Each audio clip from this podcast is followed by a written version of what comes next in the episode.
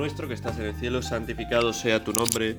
Venga a nosotros tu reino, hágase tu voluntad en el cielo. Danos hoy nuestro pan de cada Perdona nuestras ofensas como también nosotros perdonamos a los que nos ofenden. No nos dejes caer en la tentación y líbranos del mal. Amén. Dicen, se le atribuye a, a Santa Teresa de Jesús una frase que viene a decir algo así, ¿no? Como que bastan 15 minutos de oración para ser santos. Y no sé si es realmente una frase de Santa Teresa de Jesús o, alguien se la ha atribuido a ella, pero nos acerca a una realidad que es profunda y que es muy importante, que es el del valor que tiene la oración, el valor de la oración. Si alguien no tiene oración, si alguien no tiene trato con Dios, no lo busca, no lo procura, no considera que es algo importante en su vida por lo que tiene que luchar, pues es muy difícil que realmente pueda encontrarse con toda la profundidad y la grandeza de, de, la gracia que Dios quiere derramar en nosotros, que es esa gracia que es capaz de transformarnos y de hacernos santos. Ser santo no es una cuestión mágica, ¿no? Yo recibo X veces un sacramento, X veces no, ser santo es una cuestión de un encuentro verdadero con Cristo, un encuentro verdadero con Dios en nuestra vida, a través también de, de los sacramentos, por supuesto, a través también de los santos, a través de la iglesia, a través de la oración. Un encuentro que nos transforma la vida, que nos cambia, que nos hace abrirnos a su gracia para poder, para que Él nos transforme. ¿no? Este encuentro es una gracia de Dios. ¿no? Aquí no podemos pensar, al final todo depende del hombre, ¿no? No, es una combinación difícil de explicar lo que ocurre entre Dios que actúa, su gracia, y Dios que nos ha creado libres y que también respeta profundamente lo que somos, nuestra libertad, lo que decidimos. Aunque es verdad que no podríamos decidir nada bueno si no fuera por la gracia de Dios, ¿no?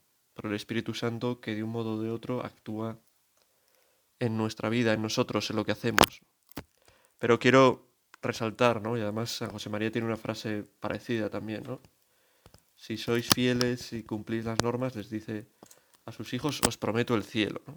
Pues no es que San José María sea alguien con poderes especiales que pueda prometer, eh, pues eso, el cielo, ¿no? Del no depende, sino que él tenía la convicción profunda de que cumplir las normas, ¿no? entre pues las que destacan esos ratos de oración, oración mental, lectura espiritual, sacramentos, tenía la convicción de que eso realmente va transformando profundamente a la persona y transforma el alma, nos transforma interiormente, transforma nuestro corazón y nos hace ser santos, que es nada más y nada menos que amar las cosas buenas. No, amar las cosas buenas, eso es ser santos. Hay que huir de la idea ridícula de pensar que ser santo es ser algo distinto de lo que vamos, de lo que somos aquí en la tierra, ¿no? Como si Dios hiciera que fuéramos otra cosa. Dios va trabajando con nosotros, con nosotros. Va trabajando en nosotros y con nosotros. ¿no? Para hacer que nosotros, que a veces estamos muy alejados del bien, que a veces nos vamos por caminos torcidos, nos demos cuenta de que lo verdaderamente amable es hacer el bien a los demás, es tratar bien a los que tenemos cerca, es vivir bien nuestro matrimonio, es cuidar de nuestros hijos, es vivir bien nuestra vocación, si es otro camino de entrega, es eh, tratar bien a nuestros subordinados si tenemos gente que trabaja para nosotros, es obedecer a nuestros padres, honrarles. En fin, realmente lo que quería decir con esta introducción a este rato de oración, lo que quiero decir es algo que repito, ¿no? Muchas veces que es que es importante la oración y procurarla. y que vale la pena esforzarse por conseguir esto. Tener trato con el Señor, trato con el Señor. Eso es lo que nos va transformando. Es como colocarse delante del sol para ponerse moreno, pues delante del Señor para que Él vaya embelleciéndonos. Embelleciéndonos interiormente, embelleciendo nuestra alma, embelleciendo nuestras intenciones, haciendo que busquemos realmente el bien, lo bueno. Creo que ahora que se acerca la Semana Santa es muy importante que descubramos lo que hay de fondo en esta celebración, que es eh, el gran amor de Dios. El gran amor de Dios. Muchos acontecimientos de la vida de Cristo, acontecimientos centrales de su vida, fundamentales para nuestra fe, que nos hablan de un rostro de Dios, que es un rostro cercano, un rostro que se entrega, un rostro que sufre, un rostro resucitado, vivo, un rostro, eh, la alegría verdadera, un rostro que nos sana. Qué importante es eso. Darnos cuenta de la fuerza del amor de Dios y dejar de tener una visión que puede haber dentro de nosotros algo negativa acerca de Dios. Vivir con miedo, ¿no? Pensar que Dios es alguien que nos prohíbe cosas, nos quita cosas. Nos dice, esto haz lo que yo te, yo, lo que yo te digo. ¿no? seas tú mismo, sé lo que yo quiero que tú seas. Alguien que nos dice, fíjate que, qué blandito eres, ¿no? Fíjate qué mal haces las cosas que nos reprocha el mal que hemos hecho y nos lo recuerda. Es una visión falsa. Dios no es un no es alguien duro, ni mucho menos. Es alguien profundamente misericordioso, que nos ama profundamente, con un amor que es verdadero, es decir, no es un amor al que le da igual todo. Haz lo que quieras, me da igual, no, es un amor que quiere nuestro bien y que procura nuestro bien con su gracia. Está más empeñado que nosotros en nuestro bien y esto es algo que tenemos que saber. Un amor de Dios que no falla, un amor de Dios que no abandona, un amor de Dios que da oportunidad para acercarnos a Él, para convertirnos. Es verdad que es un amor de Dios que no, nos, eh, no sería amor, de verdad, si nos obligara a hacer algo. No nos obliga a amarle, no nos obliga a seguir la senda, el camino del bien, no, no nos obliga. Pero con amor intenta ayudarnos a que vivamos bien para que es su deseo para que podamos ser felices. Porque sin vivir bien, uno realmente no puede ser feliz. Yo me gustaría ilustrar en este rato de oración este, este gran amor de Dios para que podamos en esta Semana Santa saborearlo, ¿no? Ese amor de Dios que se revela en Cristo, que da su vida por nosotros, que da su vida para darnos vida de verdad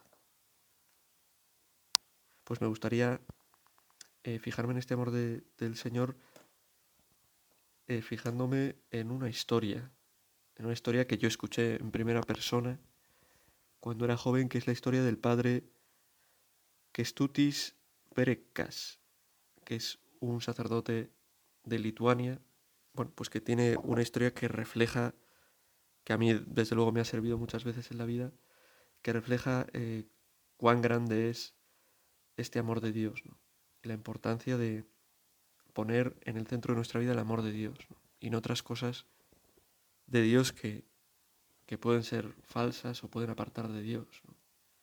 Cuando uno tiene una visión negativa de Dios, como Dios, Dios como alguien negativo, entonces se aparta de Él, no cree en Él, no lo busca. Pero hay que ver que Dios es amor de verdad, amor que transforma, amor que quiere salvarnos.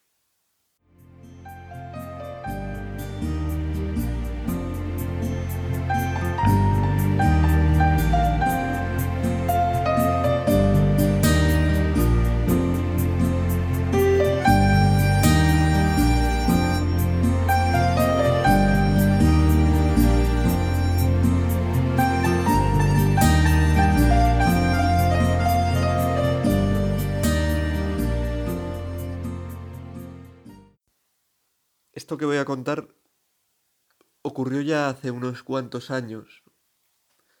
Yo ni siquiera era sacerdote, era seminarista, pero creo que de los primeros cursos, o sea que con facilidad puedo hacer casi 10 años de, de este acontecimiento, ¿no? de, este, de este encuentro, de esta historia que tuve pues el gusto de escuchar en primera persona. Fue en un, en un campo de trabajo, de trabajo, un voluntariado en Lituania, en la ciudad de Vilnius. Vilnius, que en castellano, bueno, ya no sé si se dice así, pero tradicionalmente se dice Vilna. Y allí, bueno, pues fui con, con algunos jóvenes, con algún sacerdote, bueno, pues a ayudar en, bueno, en varios sitios ayudamos, pero yo recuerdo un comedor social, ¿no? Donde se daba de comer a muchísima gente. Y recuerdo que lo que allí me dediqué yo a hacer fundamentalmente es pelar patatas. Horas y horas transportando sacos gigantescos de patatas, llenas de barro, no, como las que compramos aquí muchas veces en el supermercado limpitas y en, y en mallitas, en bolsas, ¿no? Que se cogen bien y sin problema. No, eran unos sacos inmensos de patatas que pues no sé quién donaba este comedor, que había que transportarlos, que había que... y bueno, pues había que hacer de todo, había que pelarlos, limpiarlas, pelarlas. Eh, disculpa, me ha entrado aquí un pequeño bostezo. Había que hacer pues de todo, ¿no? Y yo recuerdo ahí aprendí a pelar patatas, mira, es un recuerdo, ¿no? Porque uno, si no tiene costumbre de pelar patatas, va a pelar una patata y, bueno, pues más que llevarse la piel, se lleva hasta, hasta, bueno, deja casi solo el núcleo de la patata, ¿no? Y, a mí yo creo que me pasaba eso, ¿no? Porque, bueno, a no ser de que peles con, si pelas con un pelapatatas, pues eso te lleva solo la piel, ¿no? Pero con un cuchillo, que es lo que ahí había, porque no, no había mucho pelapatata, pues poco a poco pues perfeccioné la técnica de cómo pelar una patata porque peleé un millón de patatas. Bueno, pues en ese campo de trabajo, además de pelar patatas, fuimos un día a, un, a una casa, que era una comunidad que llevaba un sacerdote, que vivía con jóvenes que estaban intentando dejar alguna adicción. Adicciones sobre todo a, sobre todo a drogas o al alcohol. Este sacerdote pues estuvimos con él, comimos con ellos, hicimos alguna, alguna tortilla, algún gazpacho, les llevamos comida española, ¿no? Para que les encanta, les encanta el gazpacho porque allí también tienen mucho, mucha costumbre de tomar sopas frías. Sopas frías tienen ahí una sopa que no sé muy bien cómo se llama, sopa de color rosa, que es de remolacha y tal, que también la toman fría y que es muy típica de allí, ¿no? pues les encantó el gazpacho. El caso es que, bueno, al final de la comida, este sacerdote, con un traductor simultáneo, porque este sacerdote hablaba eh, lituano, algo de inglés, pero claro, en castellano pues no nos hablaba, bueno, pues él lo contaba en lituano, y otro sacerdote que sí sabía lituano y español, lo traducía. Nos contó su historia, que es una historia que a mí me ha impactado, me impactó, bueno, me impactó, me, me llegó profundamente por cómo la contaba, ¿no? Él cuenta, contaba, y además lo podéis encontrar en internet porque ha salido en, en bueno, hay, algún artículo que habla sobre él, también en castellano, en internet, ¿no? El padre Kestutis Varekas, si alguien quiere buscarlo, Varekas, escrito Varekas, D-V Arekas, con K. Bueno, el caso es que nos contó que había sido nació en una familia católica, profundamente católica, en un tiempo pues que el catolicismo de aquel lugar pues era algo bastante duro, ¿no? Un pueblo que vivía bajo el poder de, de la URSS y que tenían una visión, bueno, cristiana poco, pues poco, no lo sé, ¿no? Quiero decir, veían a Dios como alguien que exigía mucho. Dios te exige mucho y tú si eres bueno, Dios te va a premiar. Que es una visión nada católica, pero es la que allí tenía fuerza y este se educó en esto, que tenía que ser perfecto, hacer todo bien, no, no fallar para, conseguir pues que Dios le, premiase y le dijese qué bien, qué bueno eres. Y la gente que no actuaba así, pues es gente que está muy lejos de Dios y que tiene que convertirse. Bueno, pues, es un poco lo que vemos en el Evangelio que se nos dice de los fariseos. Pues así fue educado. Y fue un seminario en el que educaban en esto, en una visión de Dios como alguien que exige. Y esto es lo que había vivido él en su vida, porque su padre también había sido alguien pues poco cariñoso, que no le había dado mucho amor, y esto nos transmitía. Y, veía a Dios como ese gran vigilante que, castiga al que hace el mal, ¿no? que está atento y si haces el mal te señala, te dice castigado, has sido malo, no tienes premio, incluso no te quiero porque tienes que ganarte mi amor. ¿no? Dios como alguien del que eh, tenías que ganarte el amor, ¿no? como siendo bueno. Y así, bueno, pues estuvo en el seminario y se ordenó sacerdote. ¿no? Se ordenó sacerdote con esta visión, con este planteamiento, empezó a trabajar en una parroquia, intentaba pues, hacer todo bien, muy recto, muy ordenado, no saltarse nada, esperando que Dios así pues le miraría con, con, con cariño y le, le favorecería. Tenía pues un grupo de jóvenes y un joven pues que tenía vocación de al sacerdocio, parecía, ¿no? Y que Stutis estaba muy ilusionado porque de su parroquia iba a salir alguien que iba a ir al seminario y veía a un joven con muchos valores y rezaba mucho por él a Dios y, estaba ilusionado por eso, ¿no? alguien también que iba que era recto, ¿no? Que iba a ser recto como él, iba a intentar no fallar, ¿no? Pero este chico enfermó de cáncer.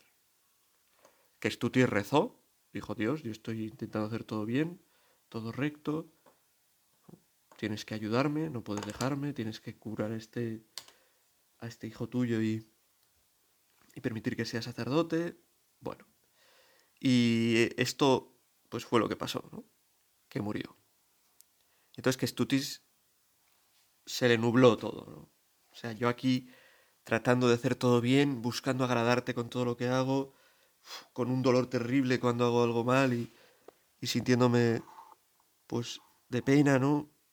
Y tú, para una cosa que te pido, Señor, no me haces un dios, sí, un dios que Stutis.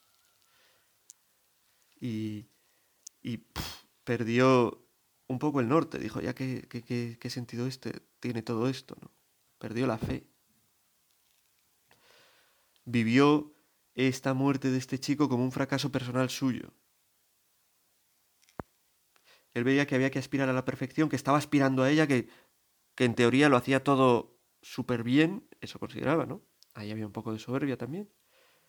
Y que una cosa que le llenaba el corazón, le ilusionaba, el Señor se la quita. Y entonces empezó a tener pues ciertas dudas de fe, a alejarse del Señor, a, dejar de luchar por hacer todo con orden y a jugar con un mundo peligroso que es el mundo de las drogas, las pastillas, del alcohol. Y se metió y empezó a tener una especie de doble vida. Era sacerdote, intentaba mostrarse pues como alguien, como digo, muy ordenado y tal, pero luego, por la noche, en su casa, las drogas se convirtieron en buenas amigas suyas, para hacerle olvidar, porque en realidad estaba, no estaba a gusto. Y esto llegó hasta el extremo, vivía tal desconexión que pensó en suicidarse. ¿Y qué hizo? Pues comprar un montón de pastillas para, pensando esta noche, me tomaré todo esto y, y se acabó. Y cuando iba a llevar a cabo este suicidio, pasó, continuará.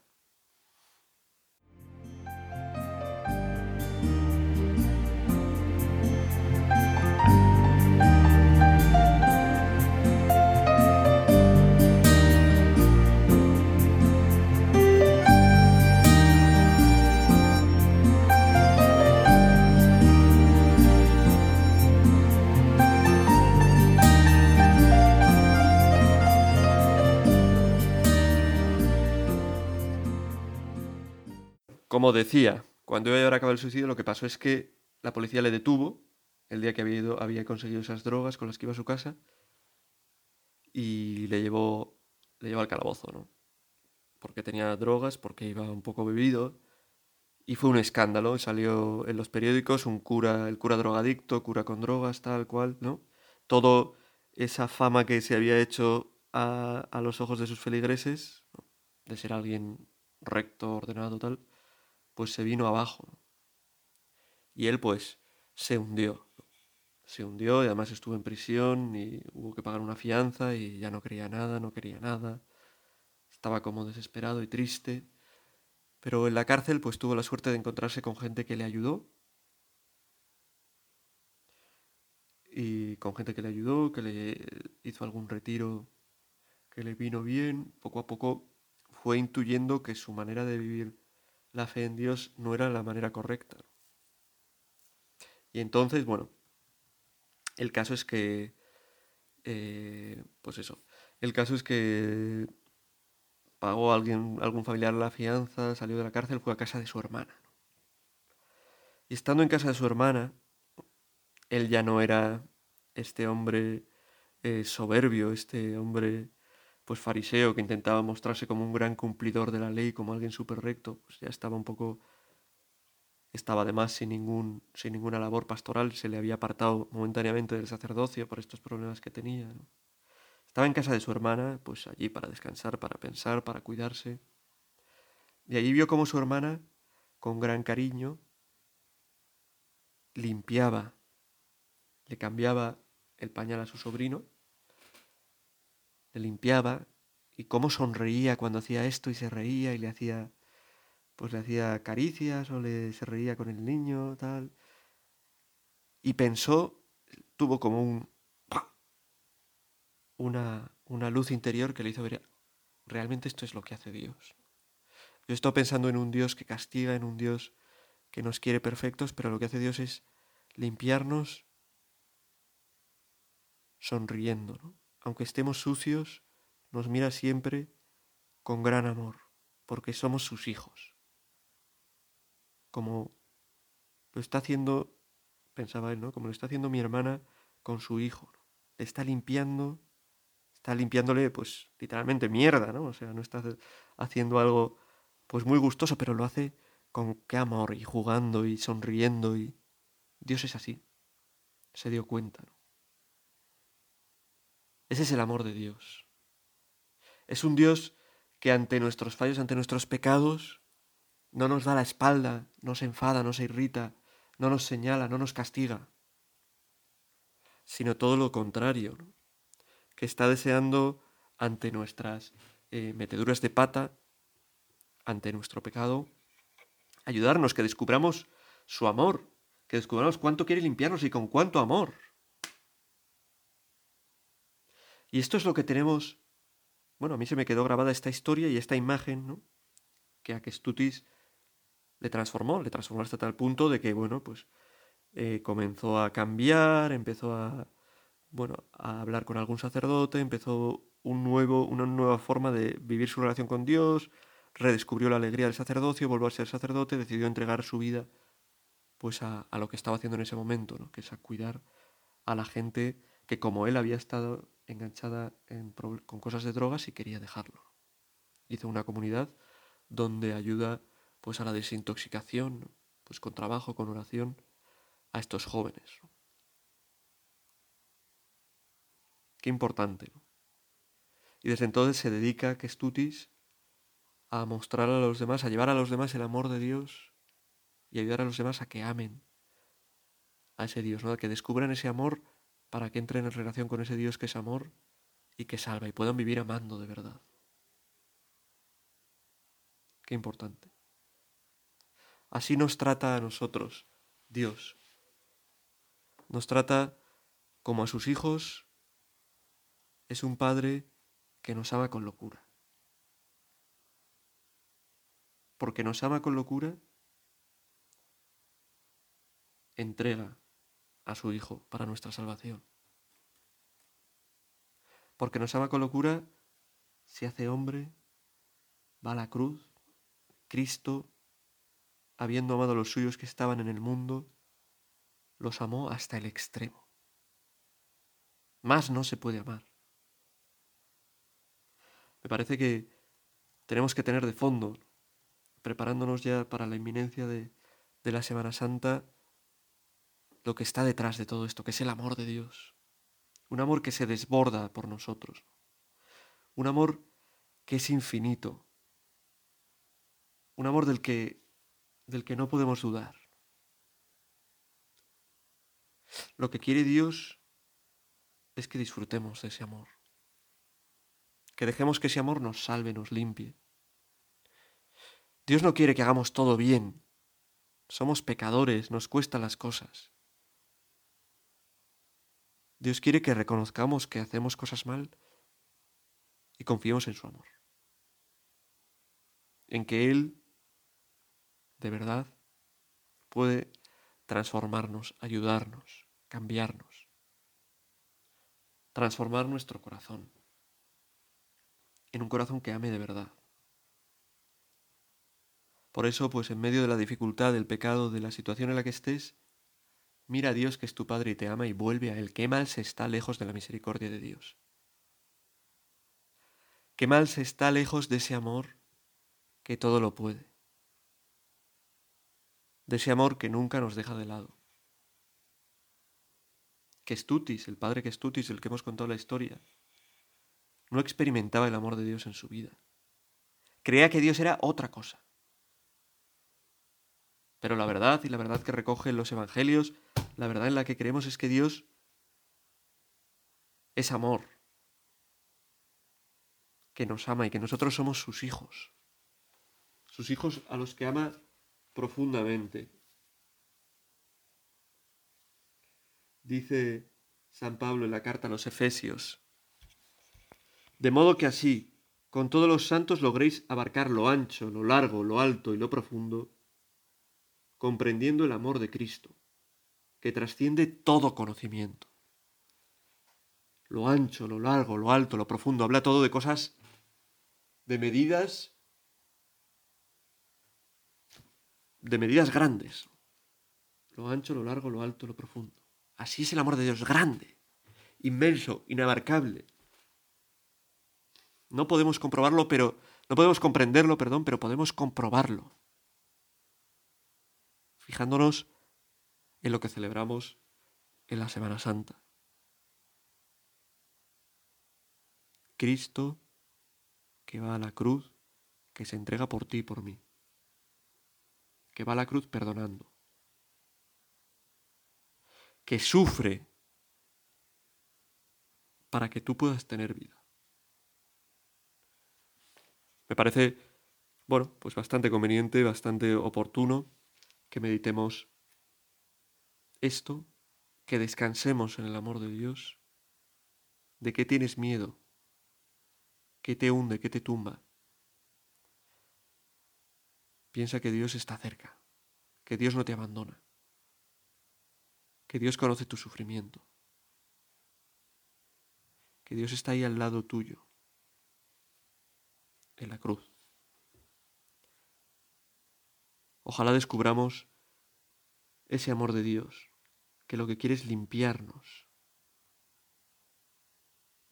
sanarnos, que nos mira siempre con alegría, con deseo de que descubramos su amor, de que dejemos que Él nos toque para, para ayudarnos a ser mejores, a hacer el bien, a ser felices.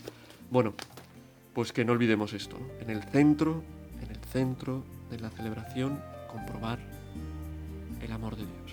Un amor que nunca pasa. Un amor que es por ti, que te salva y que nunca te deja solo. Dios te salve María, llena eres de gracia, el Señor es contigo. Bendita tú eres entre todas las mujeres y bendito es el fruto de tu vientre Jesús. Santa María, Madre de Dios, ruega por nosotros pecadores, ahora y en la hora de nuestra muerte. Amén.